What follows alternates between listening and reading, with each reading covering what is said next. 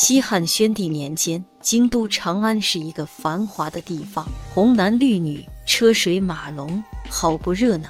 吃的、穿的、玩的、用的，应有尽有。只有一样不好，那就是小偷儿特别多。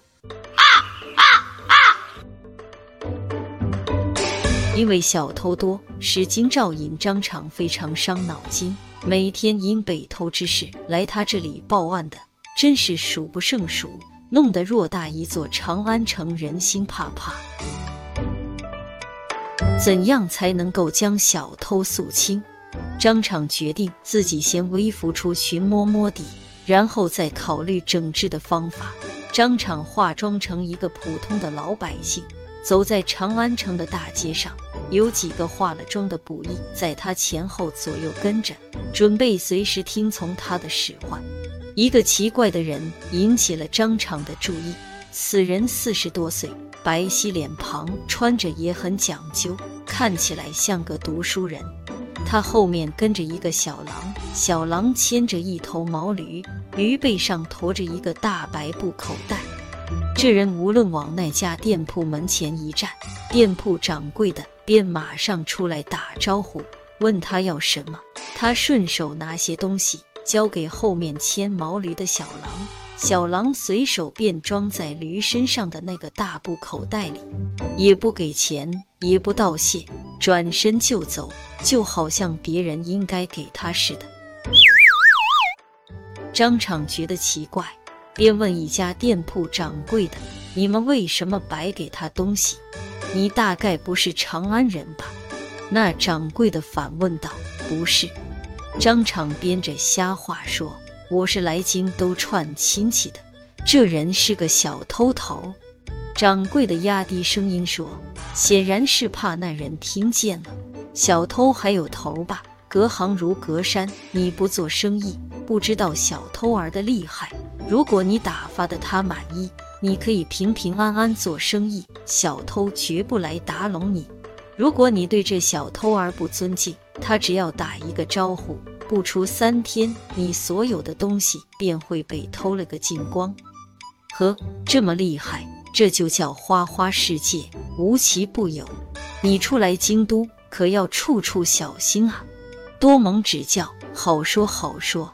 张敞离开那个店铺，向跟自己的捕役们使了个眼色，便有两个捕役尾随那小偷儿，并没留意这些。他仍然在一个店铺一个店铺的索取东西。不一会儿，驴身上的大布口袋便装满了各式各样的物品。他悠闲地离开闹市，回到家中。但是到家尚未坐定，捕役们便马上来将他所拿归案。京兆尹张敞亲自审问了这个小偷头，他见抵赖不过，便承认了。张敞问道：“你是愿处罚，还是愿立功赎罪？”小偷头说：“像我这样的人，还能够立功赎罪吗？只要决心改恶从善，任何人都可以立功赎罪的。”你只要能提出长安城的一百个小偷儿，就算你立功赎罪了，我就可以免去你的处分，好吧？那小偷头思索着说：“不过，请大老爷准我一件事。什么事？说吧。在长安城的小偷儿行中，我的目标大。如果他们知道我被带过了，便不会再接近我了。请大老爷赏我一身差役的衣服穿穿。”我便可以把他们骗到家里，然后设法将他们捉住。好吧，就依你。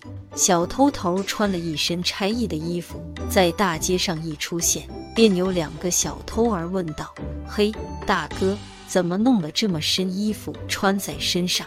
托众兄弟的福，我花了几个钱，在衙门里弄了个差事干干，请二位给众兄弟们打个招呼，明儿我请客。”由这两个小偷儿传开去，第二天便有一百多个小偷儿来贺喜。小偷头果然设宴招待了他们。在传杯递盏之时，小偷头趁众人不注意，将事先藏在袖子里的红颜色水洒在他们的脊背上，然后告诉了金光银张敞。张敞立即派出捕役凡见衣服脊背上有红颜色的，便抓起来，一天便抓了一百多个。张敞又让这百余人每人检举十个人，免除自己的处分。于是又有上千个小偷儿归了案。就这样，以贼捉贼，没声张，没动一点刑罚，长安城的小偷儿便被肃清了。